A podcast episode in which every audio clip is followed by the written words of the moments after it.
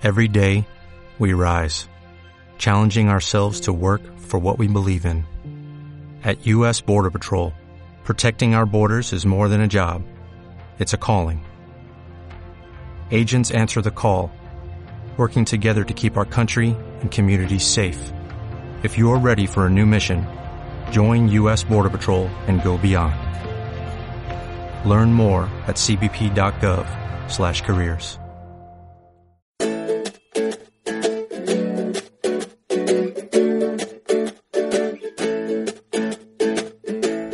en Lunes Inspiradores, Carolina Ferré y Yago Bruna. Para mí un lunes es ah, un pistoletazo de salida a una semana, bueno, una, todas las semanas de ir a contrarreloj. Para mí un lunes es un día más para seguir eh, pedaleando y no caernos de la bici. Lunes Inspiradores, con David Tomás y Mónica Gunther.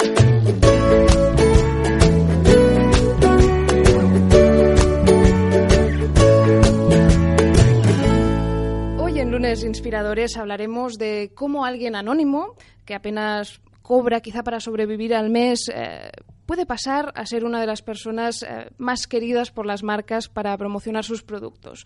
Hablaremos de los llamados influencers, conoceremos el proceso de cómo una persona un buen día decide dedicarse a aquello que sabe hacer, aquello que le gusta, lo empieza a compartir en Internet y acaba con una legión de seguidores que si los pusiéramos todos juntos en un campo de fútbol, pues yo creo que llenarían eh, el estadio, el Camp Nou del Barça, por ejemplo, ¿verdad, David? Exacto, no, la verdad que es que es una suerte estar aquí hoy con estos dos invitados fantásticos porque nos van a hablar un poco de su experiencia, de cómo prácticamente pues no, no ser nada conocidos a convertirse en más que en influencers ya casi en celebrities ¿no? dentro de, de, su sector son muy reconocidos y yo creo que conocer su experiencia va a ser muy interesante son exacto las nuevas celebrities digamos de nuestra era eh, ya los habéis escuchado hablar de qué es para ellos un lunes eh, como siempre cada uno dice eh, lo que le inspira el lunes y coinciden siempre ya llevamos unos cuantos podcasts de lunes inspiradores coinciden siempre en que es algo positivo tenemos con nosotros a Carolina Ferrer del blog lacocinadecarolina.com. ¿Qué tal? Hola, ¿qué tal? Y ha venido acompañada de Yago Bruna, un papá que mola. ¿Qué tal? ¿Cómo estás? Hola, buenos días. Bienvenidos, gracias por estar aquí con nosotros y por compartir eh, con nosotros vuestra historia que me has dicho antes, Carolina, que lo de influencer a ti no te va mucho, no te gusta, pero lo eres. Sí, bueno, desde el momento en que las marcas me pagan porque consideran que influyo a la gente que me sigue pues, eh, con, con, mis comentarios y mi opinión, pues tendría que llamarme así. Pero claro, yo me considero fotógrafa en realidad. Bueno, la verdad es que la calidad de las fotos que compartes en las redes es, es muy, muy alta. Uh, pero contamos, contemos tu historia. Uh, porque tú, um, bueno, hace mucho tiempo que haces fotografías, obviamente, uh, pero no trabajabas de esto. No. Yo trabajaba en una... Bueno, he tenido muchísimos trabajos, o sea, soy de estas personas que hasta que no ha encontrado lo que realmente me, me, me, apasiona, no he parado. O sea, yo estudié, hice un año de diseño gráfico, luego hice la carrera de dirección hotelera, estuve trabajando en hoteles, en restaurantes, hasta que descubrí que el mundo de la restauración pues no era lo mío. O sea, trabajar cada día, fines de semana, fin de año, navidades no iba conmigo. Entonces empecé, bueno, me metí como llevando la comunicación de, de, marcas de ropa. De ahí pegué un salto, puse a trabajar con un fotógrafo de asistente de fotografía, cobrando nada. Y luego, me, bueno, eh, acabé encontrando un trabajo que es el que más o menos, bueno, el más definitivo que he tenido, que fue de directora de cuentas en una agencia de comunicación. Pero un buen día, uh, bueno, por razones X, decides dejar tu trabajo. Sí. Y dedicarte a lo que a ti te gusta, que es hacer fotografías de cocina. Yo dejé mi trabajo y no sabía muy bien qué es lo que me gustaba. O sea, yo lo que sabía era que lo que no me gustaba, que era trabajar para alguien eh, que me dijeran exactamente lo que tenía que hacer con un sueldo que yo consideraba que no estaba al nivel de lo que yo trabajaba y lo que aportaba, que hacía miles de horas, que viajaba. Además tenía un hijo pequeño yo estaba amamantando a mi hijo y me hacían viajar pues cuatro días seguidos y esto para mí era, digo, es que no puedo, no puedo. Entonces, eh, me, bueno, salió una, una empresa, una marca de productos de homenaje y me pidieron que les llevara a las redes sociales con un mini sueldo, 500 euros al mes. Pero bueno, con esto pensé, pues mira, si hay una marca que le interesa mi trabajo y que puedo hacerlo, pues si, si tengo tres ya tengo 1.500. Y pues dije, me lanzo.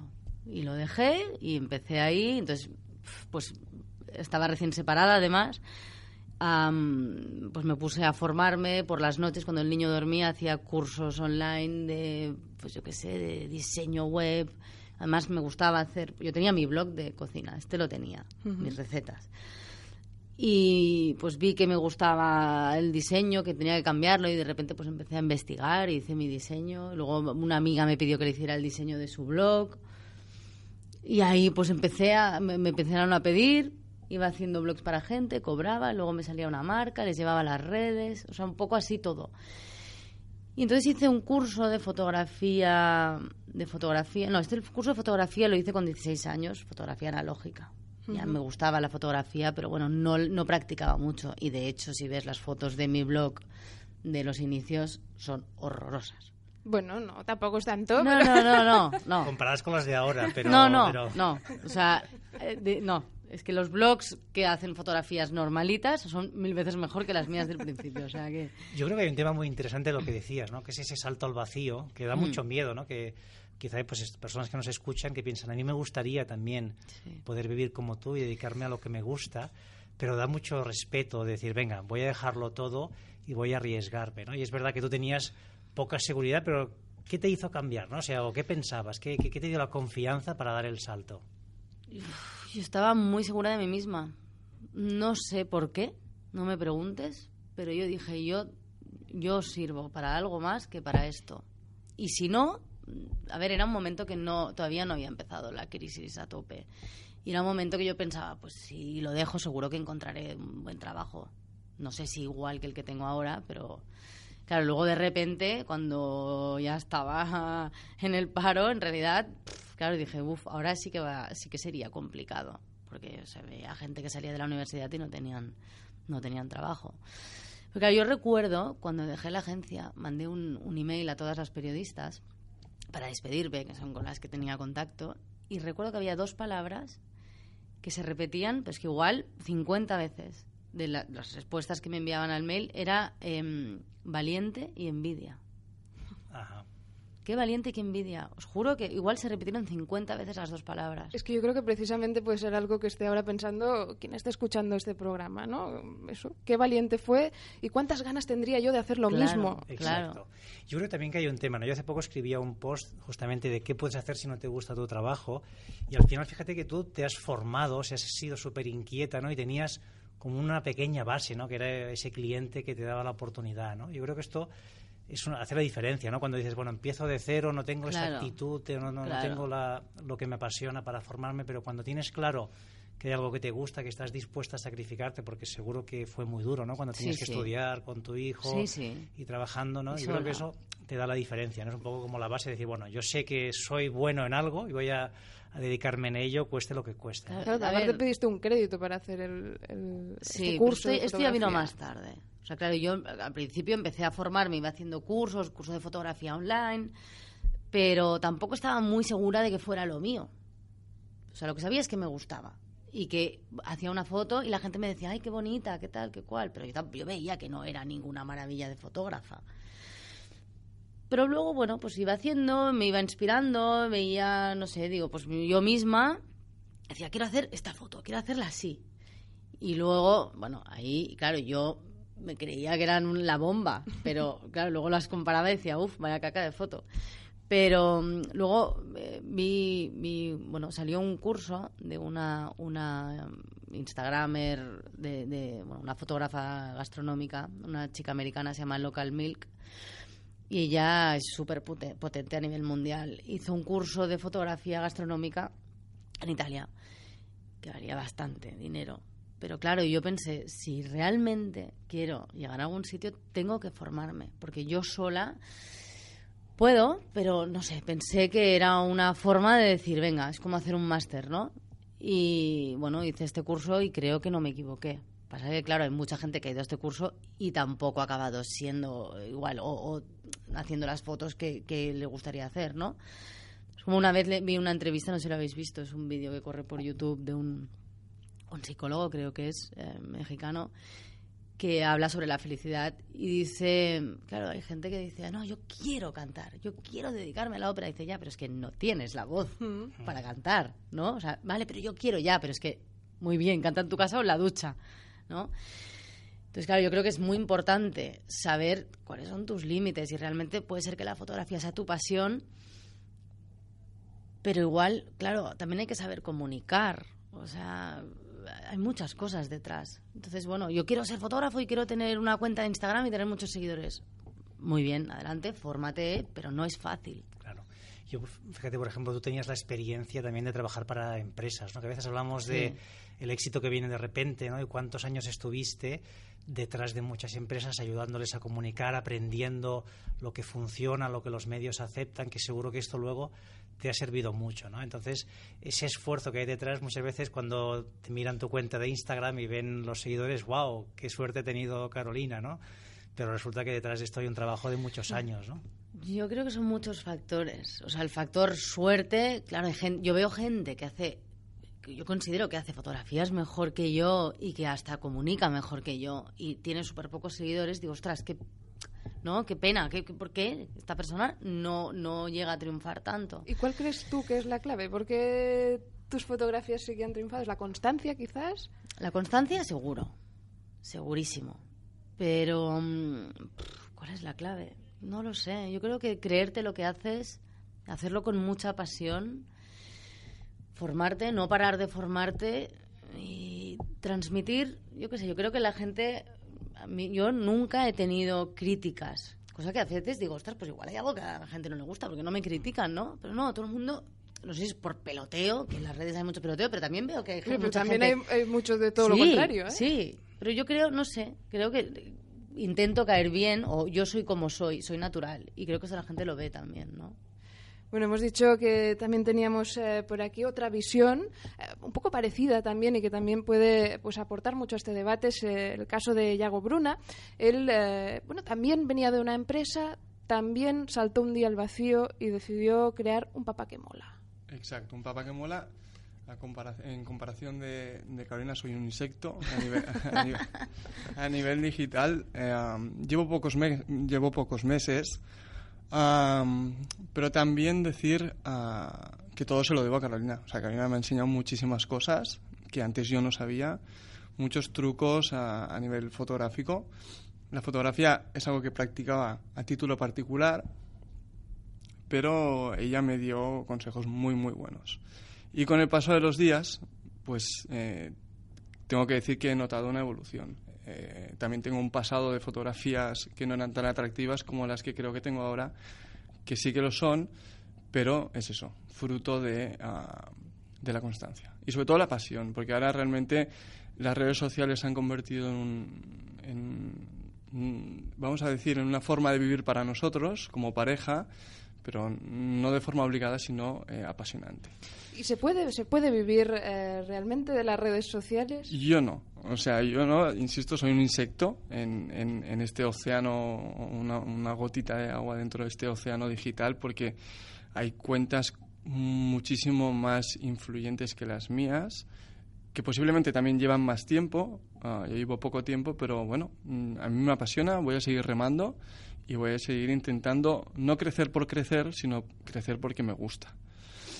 Los dos, eh, bueno, aparte de ser pareja, coincidís en, una cosa y es que el hecho de, ser padres, eh, bueno, quizá fue uno de los motivos por los cuales decidisteis cambiar vuestra vida laboral, ¿no?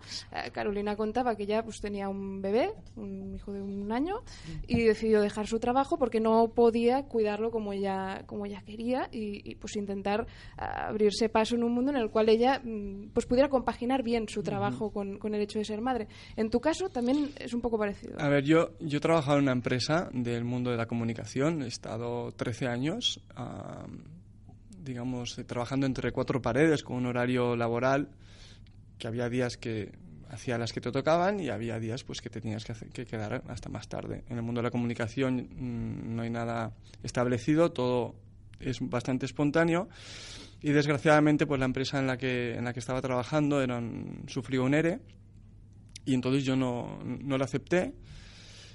Y casualmente en aquella época, que estamos hablando unos 3, 4 años atrás, ah, empezó a haber el boom del mundo digital, de las plataformas sociales. Y yo lideraba en esta empresa el departamento creativo y dije, no voy a aceptar el ERE, pero no me voy a quedar ni un solo día en el paro. Mm, me cogió una ansiedad. Me cogió ansiedad posiblemente por mi espíritu emprendedor de seguir para adelante, también con, porque tengo una hija y, y, en aquella época tenía, estaba casado con, mi mujer, ah, decidí pues gestionar perfiles sociales para empresas. Y ahora vivo de esto. Llevo tres años trabajando en social media, gestionando las cuentas de, grandes clientes, bueno, no grandes y no tan grandes. Y paralelamente tengo esta cuenta mía personal que es un papá que mola. Pero antes habéis hablado del cambio, eh, del atreverse a dar el cambio. Si alguien no está escuchando y, realmente está cada día llegando a casa infeliz, a mí me gustaría hacer esta metáfora del, de lo laboral, al igual que en el amor. Porque yo he sufrido dos cambios importantes en mi vida, uno a nivel profesional y otro a nivel personal. Y soy de la opinión de que siempre que cambies, si el cambio va peor, volverás a cambiar. Porque no hay nadie que esté en un plano negativo. Es decir, si tú te vas a un trabajo y te vas a alguno peor, vas a seguir luchando para mejorar y volver a cambiar. Igual que con una pareja. Si tú estás mal con una pareja y conoces a otra, no vas a estar eternamente con esa pareja. La dejarás, la cosa no ha funcionado, pero seguirás buscando el amor de tu vida. Pues yo creo que con, con el trabajo lo mismo. Lo que no puede ser es que vayamos tristes al trabajo y sobre todo sin, sin la ilusión.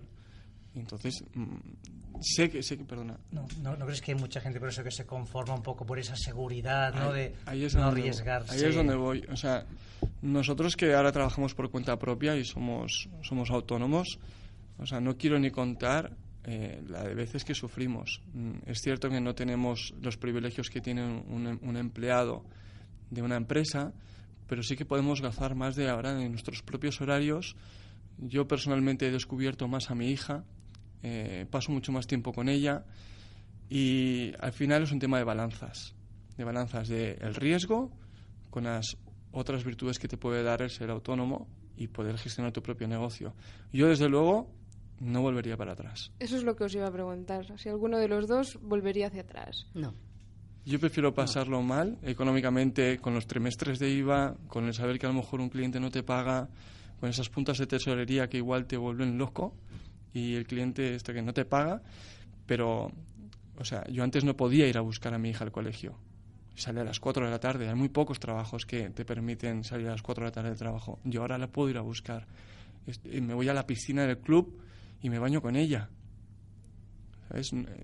Por desgracia, mm, la mayoría de días está con su, con su madre porque todavía es muy pequeñita, pero los días que puedo estar con ella realmente la disfruto. La verdad es que son historias muy inspiradoras las que, las que nos acompañan hoy, la de Carolina y la de Yago, aquí en Lunes Inspiradores.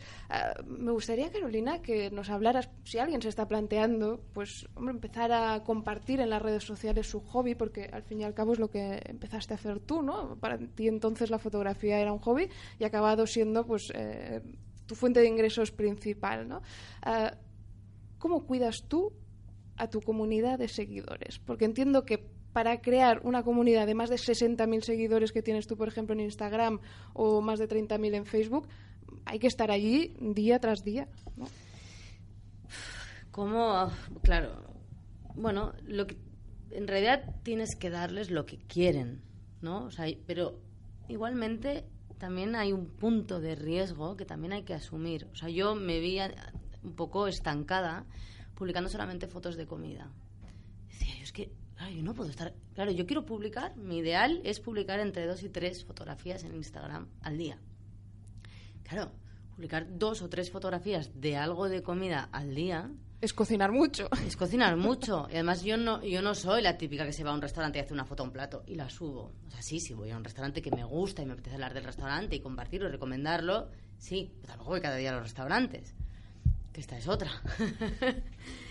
pero pues darles lo que quieren, pero a la vez, claro, yo de repente empecé a poner fotografías mías.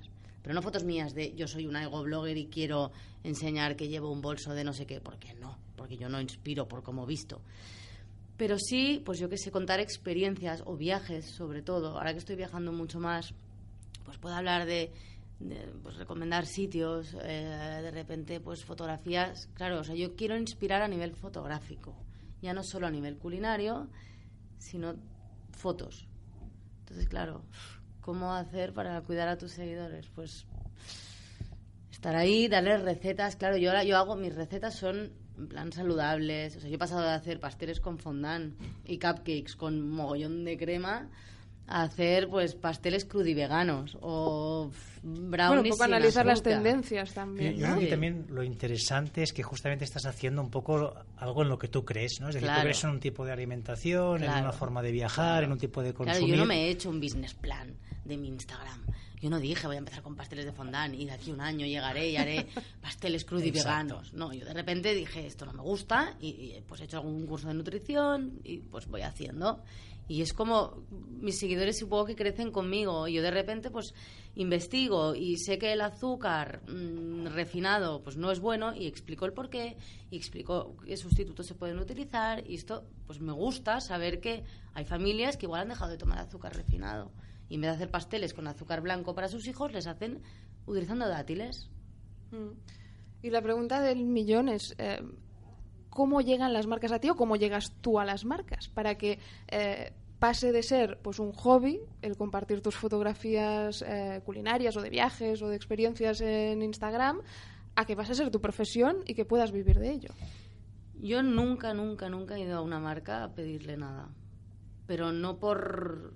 O sea, una vez pedí unos zumos que les dije, oye, ¿os interesaría? Porque me, me apetecían mucho y eran carísimos. Y dije, bueno, si no me lo regalan, no lo hago, ¿sabes? No, no, no me apetece. Entonces les propuse y encantados de la vida, una vez.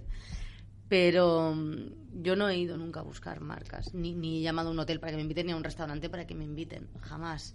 O sea, si quiero ir a un restaurante, yo lo pago. Y de hecho hay veces que me llaman de restaurantes y me dicen, oye, te invitamos a comer. Y digo, no, es que mm, para mí es... Claro, yo al mediodía me voy al gimnasio y me como una ensalada. Si voy a tu restaurante, claro, tú crees que me estás invitando y me estás haciendo un favor, pero en realidad no.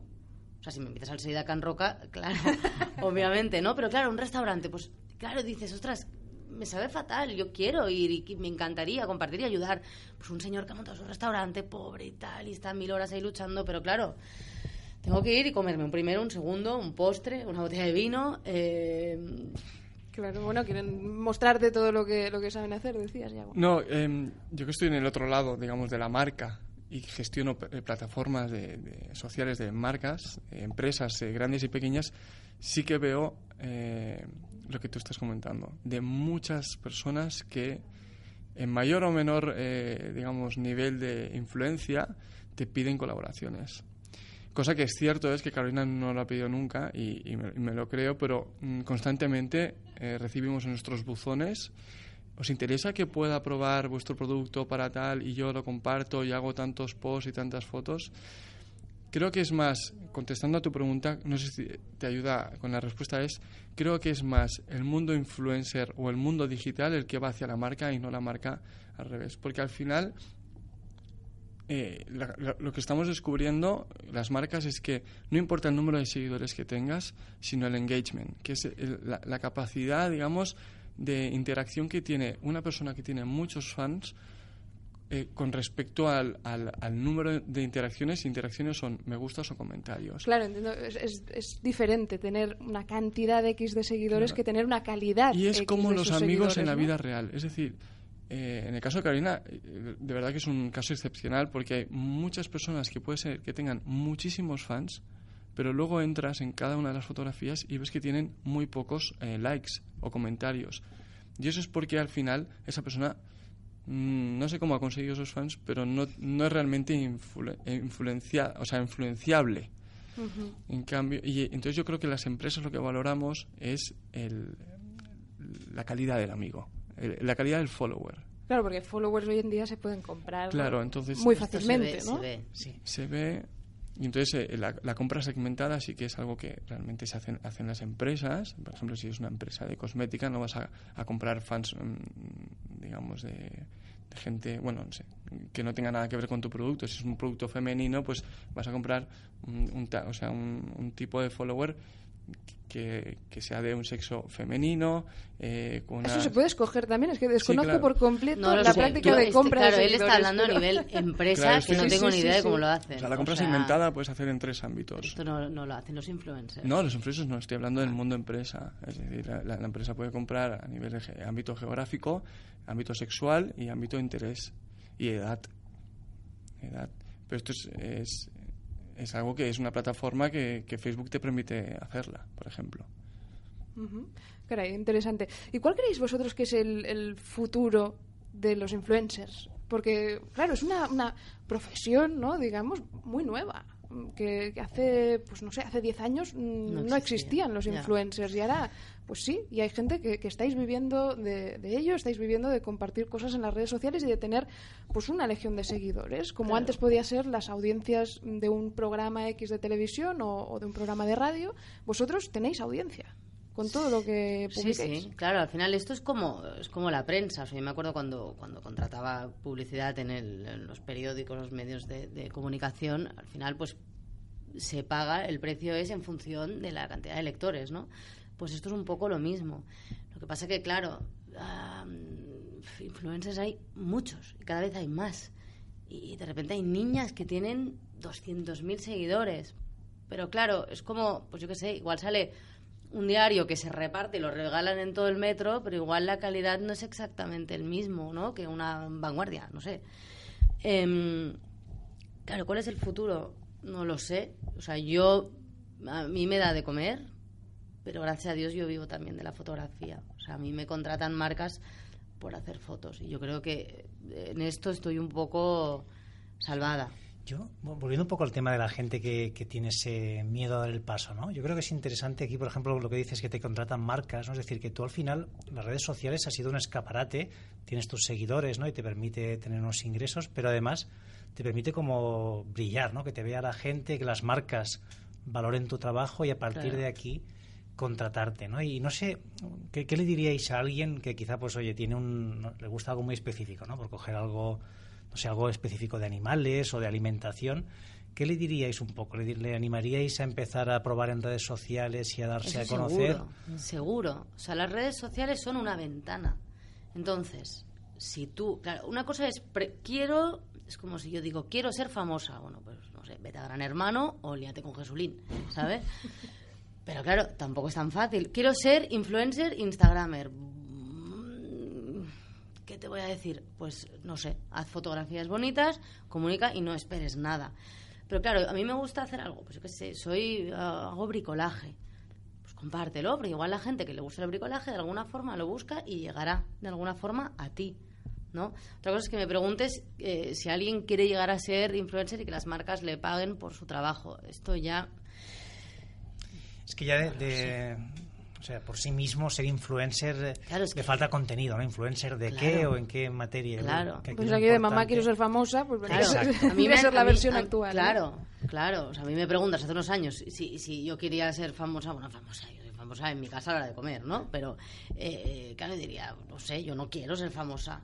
¿no? Yo pues tengo mi blog, me gusta eh, hacer recetas, inventar recetas, la comida sana, pues lo comparto y de repente pues hay mucha gente que le gusta y resulta que las marcas dicen, ostras, pues como hay mucha gente que la sigue y hace caso de lo que dice, pues le vamos a proponer eh, tal. Y yo, a ver, todo lo que saco no es cobrando.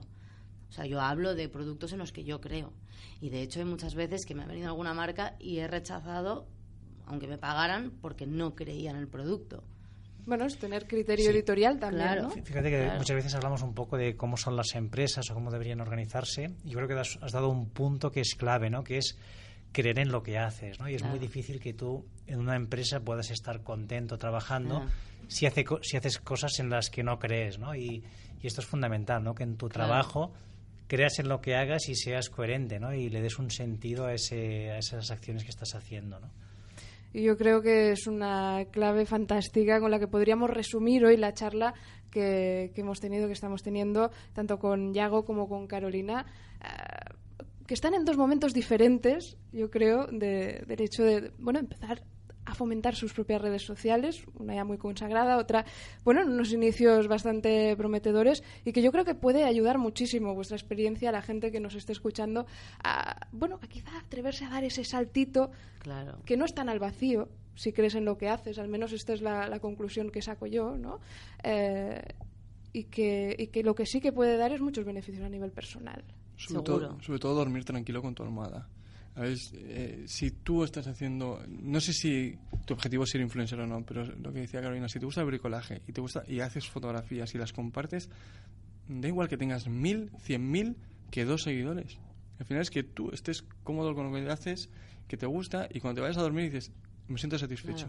O sea, yo por ejemplo he vivido, o sea, yo tuve una época que no llegaba a fin de mes y me acuerdo que mis amigas me decían, ay, pobrecita, y recién separada, y con el bebé. Y decía, pues que soy feliz, soy feliz, ¿sabes? A mí me da pena ver a una amiga mía que igual el marido es eh, antipático y no la quiere, y, su trabajo llega amargada todo el día. digo, a mí, eso, ¿sabes? Yo soy feliz. No llego a fin de mes, vale, duermo cuatro horas por la noche, vale, pero estoy contenta. Y yo no tenía todas de que iba fuera a triunfar, o sea, yo pensaba, a ver cómo salgo de esta, ¿no? Mm. Bueno, de hecho has dicho algo que dices, yo, yo no tenía ningún business plan, yo no sé si a nivel empresarial, David, que de esto domina, eh, quizá para dar el salto tenerlo un poco planificado. Hombre, está bien tener pensado qué quieres hacer, ah, pero, pero, pero lo, lo, fundamental es lo que has hecho, es tener claro lo que te gusta, aquello a lo que te quieres dedicar y ponerle tanta pasión y tanta energía, ¿no? Y yo destacaría justamente la formación, ¿no? El no parar, ¿no? es decir, tú en este tiempo has estado siempre formándote En, mil temas que muchos no sabes, a lo mejor cuando te estás formando no sabes si te van a ser útiles, pero bueno, en un futuro lo acabas relacionando, ¿no? Yo creo que esa actitud nos hace falta para tener lunes felices, ¿no? Para esos lunes inspiradores necesitamos estar constantemente aprendiendo en aquello, en lo que nos gusta y lo que creemos. Y ahora con el mundo tecnológico que hay miles de cursos online, miles, que los puedes hacer, ay no, es que no tengo tiempo de un curso. Mentira, o sea, yo he hecho cursos online, el niño se iba a dormir a las 10 de la noche, igual se despertaba al cabo de dos horas, mm, porque era de estos bebés que se despiertan cinco veces por la noche hasta ocho, y tú, tienes tu curso online, te lo puedes hacer cuando tú quieras, te metes, haces, y duran un mes, dos meses, un año, lo que sea, pero el que quiere puede. Me gustaría dar un, digamos una noticia optimista para, para, realmente quien esté empezando y aunque no tenga seguidores, que una de las cuentas más ah, agradecidas a la hora de, de, trabajar es el propio Instagram. Instagram, si entráis en su perfil, veréis que las fotos que comparten no son de grandes influencers.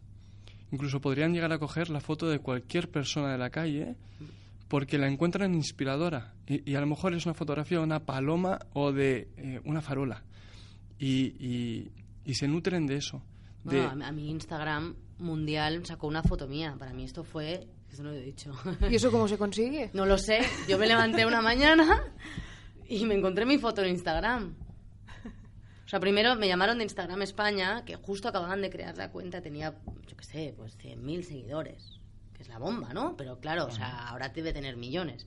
Instagram mundial no sé cuántos millones tiene. Estamos hablando de millones 18 o 20. No, no, muchos más, 70. No, es que no, sé. no lo sé. Una locura. Eh, me llamaron de Instagram España diciéndome que me querían hacer una entrevista y pues, compartir mi foto en Instagram España. Y esto pues conseguí igual mil seguidores nuevos. Y al cabo de unos meses, la misma entrevista la compartió Instagram mundial. Puso una foto mía de un plato y pues Carolina Ferrer, su pasión por los pasteles, bueno, claro, o sea, yo me levanté ese día llorando, que nadie me entendía, es que Instagram me ha compartido una foto. Claro, eso fue, eso fue bastante. Pero para eso tienes que escoger bien los hashtags que pones con las fotografías. 189 millones de personas siguen a Instagram.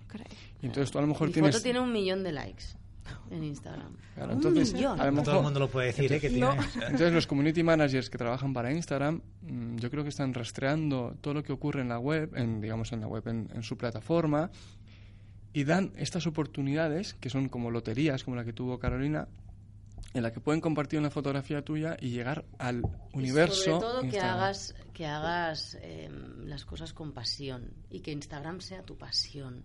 Claro. Yo creo que lo ven. No es la típica niña de 16 años, yo quiero ser famosa y me hago fotos y no sé qué. Esto ya ven que no.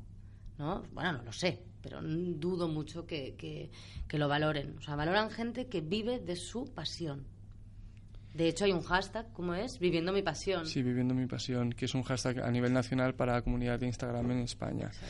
Ah, incluso tendrá más éxito al que le gusta el bricolaje que no al que le gusta la moda. Seguro. Cuanto más rara sea tu pasión, yo creo que más lejos puedes llegar, Bueno, sí. porque también hay menos competencia. Gente que hace cosas con sus manos, que, que, ¿no? que vive lo que hace y...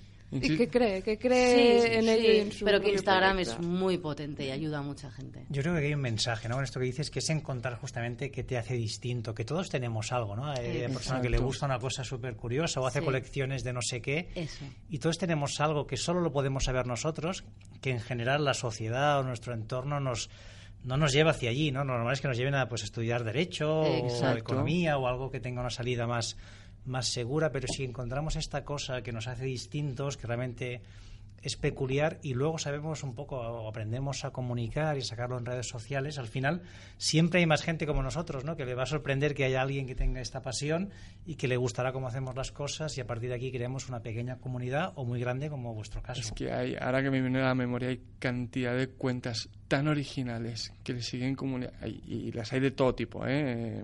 Divertidas, sexuales, deportivas. Y, y aquí localmente en Barcelona tenemos una que hay, un, hay una cuenta que es la de Clipster, que es, por ejemplo, un, es un muñeco de, de, de Playmobil, que va, hay un clip de Playmobil, perdona, que va viajando por, por, por diferentes lugares y, y él es el protagonista de la historia. Bueno, pues yo lo encuentro inspirador. Y luego han creado ahora la segunda versión, que es el, el click, el master, un chef, ¿no? El, eh, un click chef. Pero bueno, en casos como estos hay miles. Bueno, sí, de hecho hay una cuenta de Instagram muy graciosa mezclando con el tema de las fotografías culinarias eh, que mezcla fotos de comida con fotos de Meryl Streep dentro de los platos de comida. Ah, sí, Es- oh, es buenísima.